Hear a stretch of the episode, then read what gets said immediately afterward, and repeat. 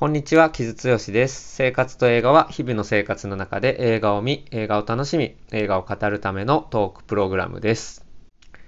今これ、東京のちょっとホテルで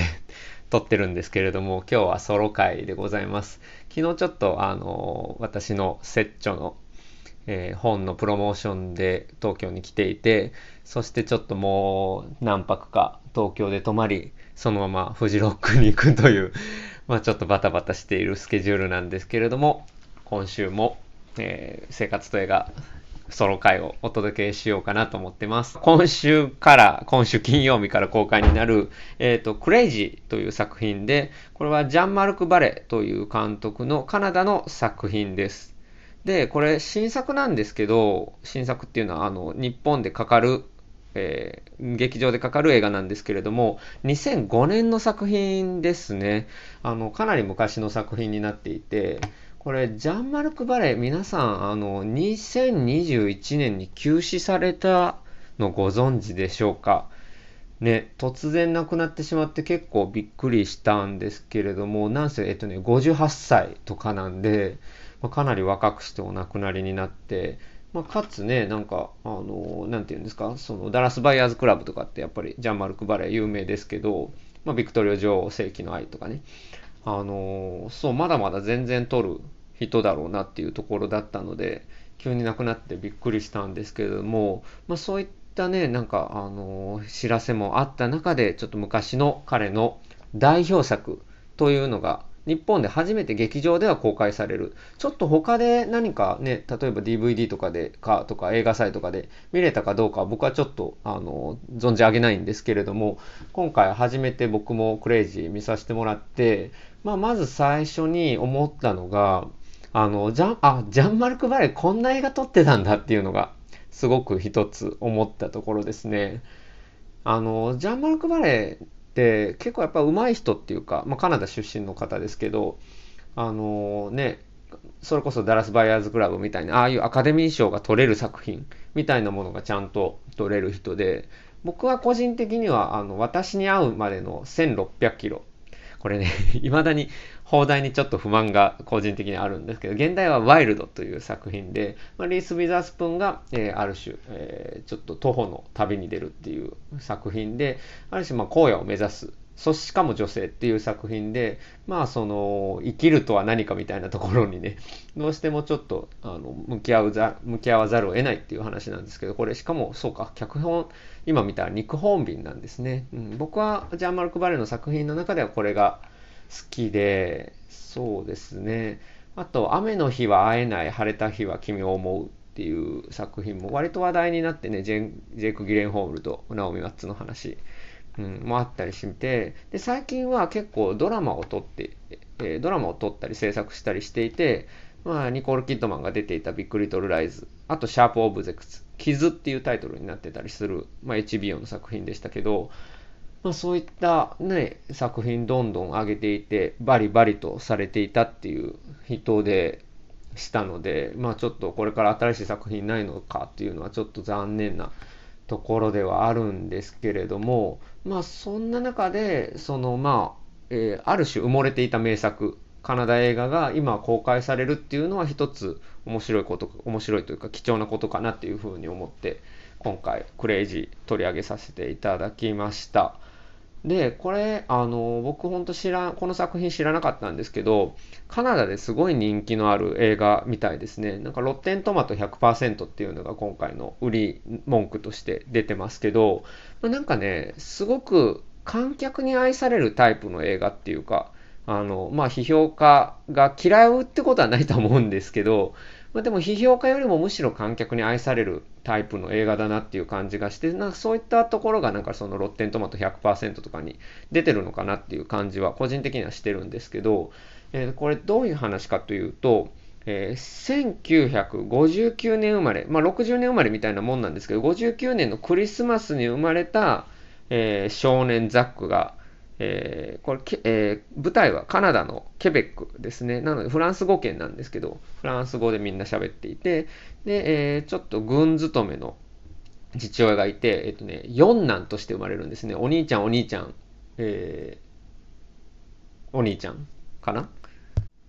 うん、今確認したら四男でした。うん、四男として生まれた、まあ、男の子の話で、で、後にさらに弟ができるので、えー、5兄弟、すば全員男っていう兄弟の中で育った、えー、ザック少年の成長の話で、まあ、まあ、約60年生まれっていうことなので、70年代がちょうど10代、80年代がちょうど20代っていう人の成長になってますね。そしてこれは、え脚本、共同脚本だったフランソワ・ブレという人の、まあちょっと自伝的な、え物語になっているらしいんですけれども、まあ、これね、まあ脚本がうまくて、ちょっとずつわかるっていうことになっていくんですけど、まあこれもう言っちゃっていいと思うんですけど、その主人公ザックが、まあゲイの少年なんですよ。そして、まあ幼い時に、えー、自分がちょっと、えー、女の子の格好をして女の子というか女性の格好をして、えー、自分の弟の世話をしていてそれが父に見つかってなんかこう冷たくされるみたいなまあよく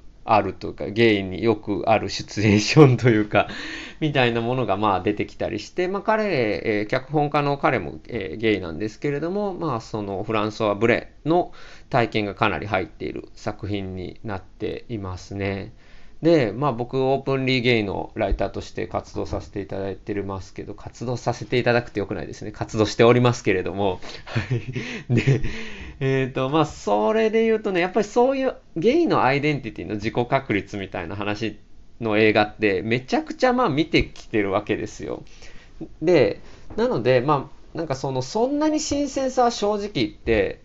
ないんですけど、その部分に関しては。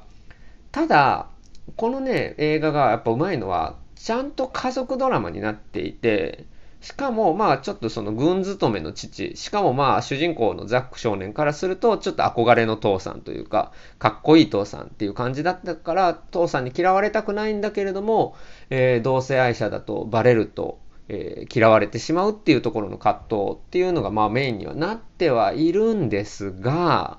とはいえ、その父親もただただ嫌な、なんか、なんていうんですか、あの、高圧的な父さんとか、あるいは保守的な父さんって感じでもなくて、いろんな側面があって、そしていろんな魅力がある人物として描かれていて、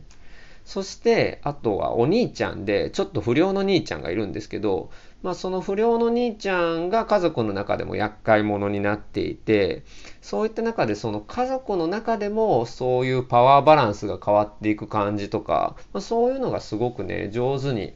あの描かれているな脚本でねと思いましたね。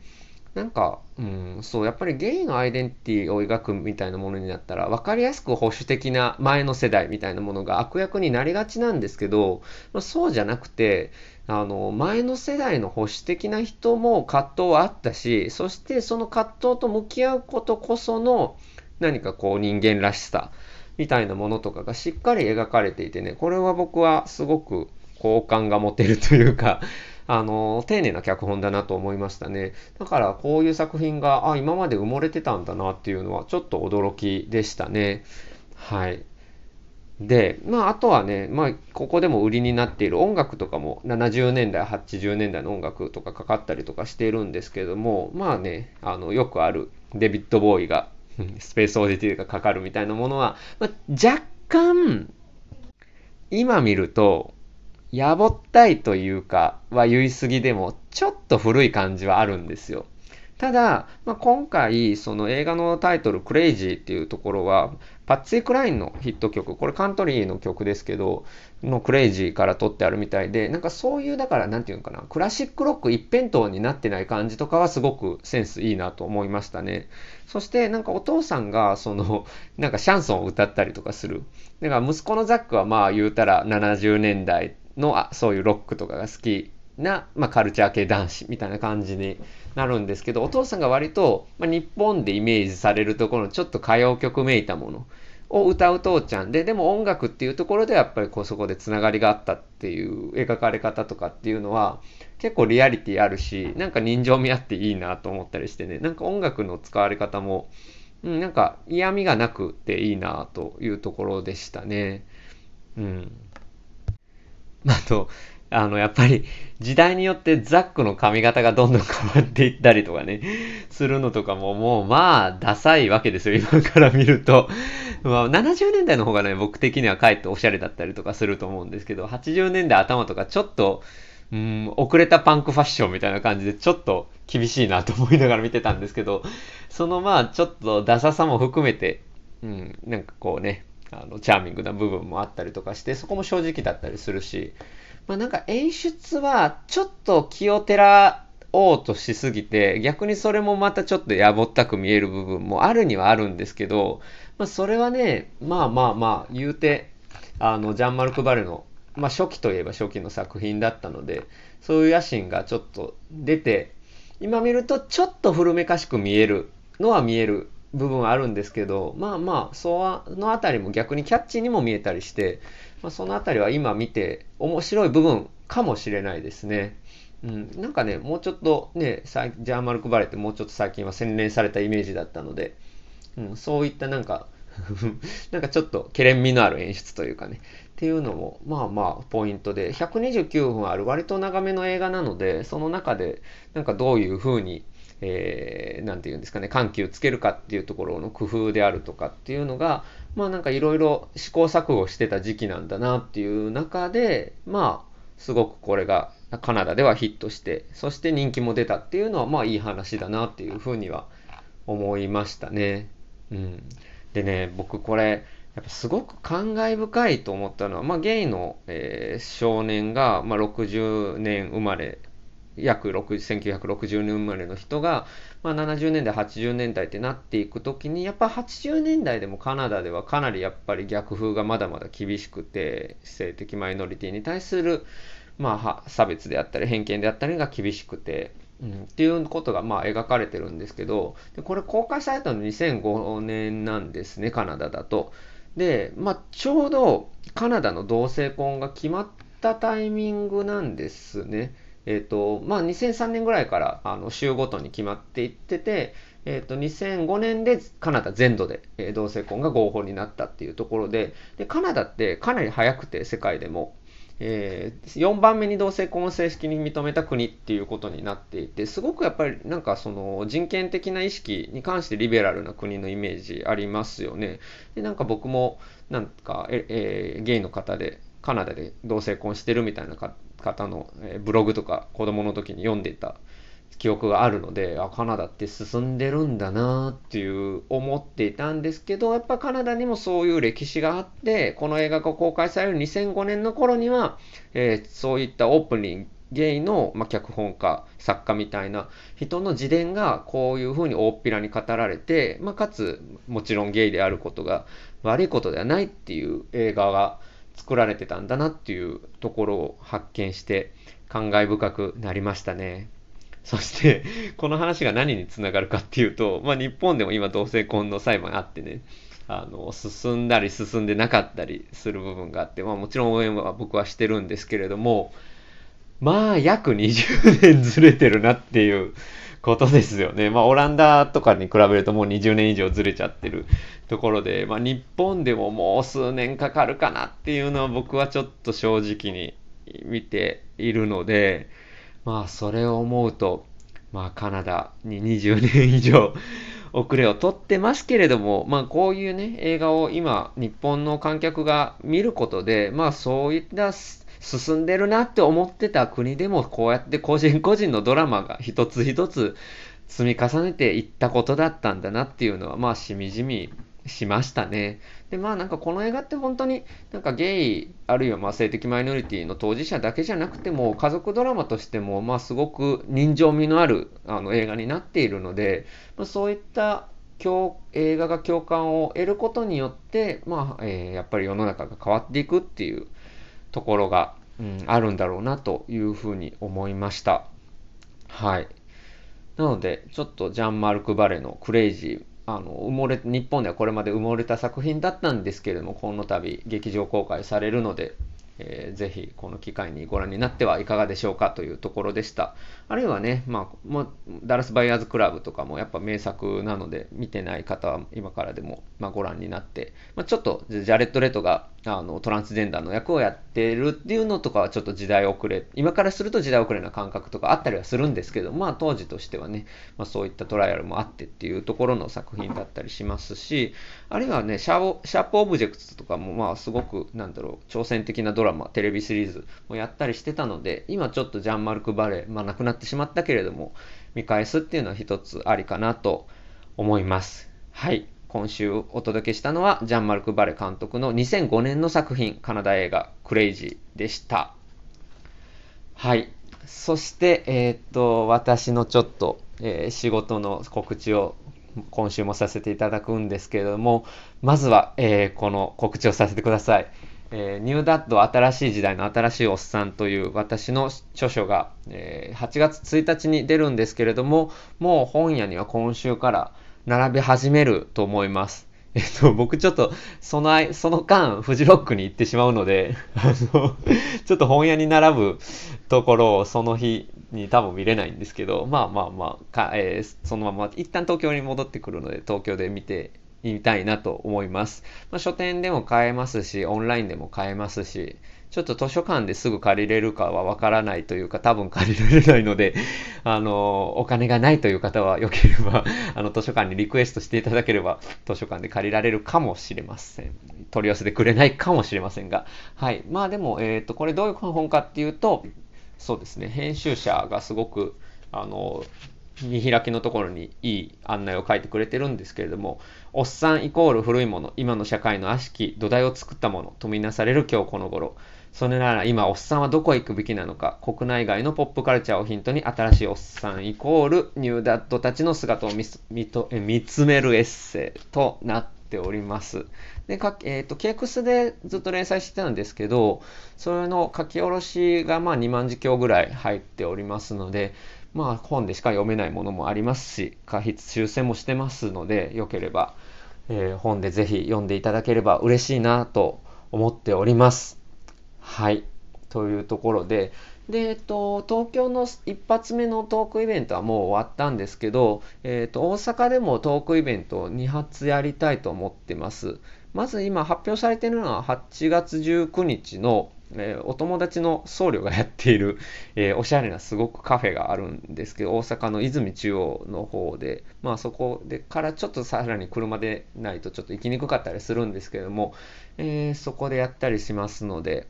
え、それはね、えっ、と、まだちょっと、そうだな、ツイートできたね。ちょっとまたツイートします。僕が。はい。ので、それを見ていただいて、それはちょっと金曜日、平日の昼間になっちゃうんですけど、よかったら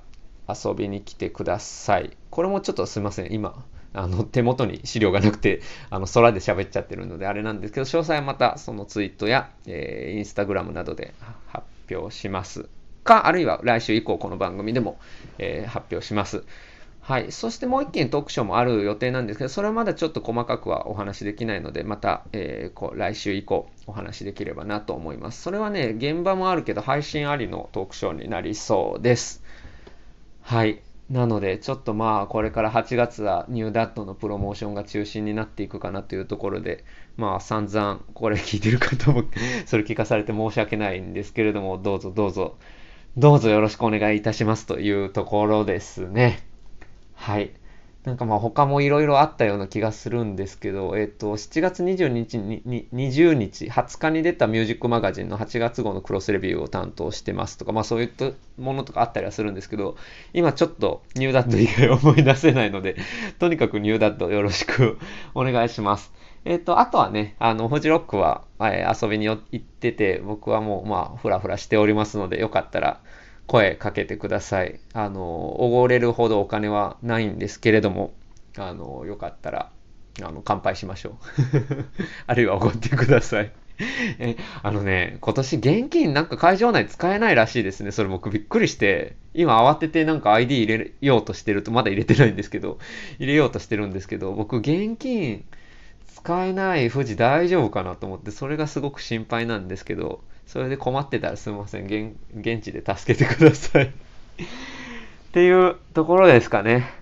はあ、ペラペラ喋っちゃいました。まあなんか、わーって喋っちゃいましたけど、ちょっと来週、おそらく来週もソロ会になると思います。えっ、と、大阪くんとはまたちょっと作品も実はもう決めていて、えー、トークセッションをやりたいとは思ってるんですけれども、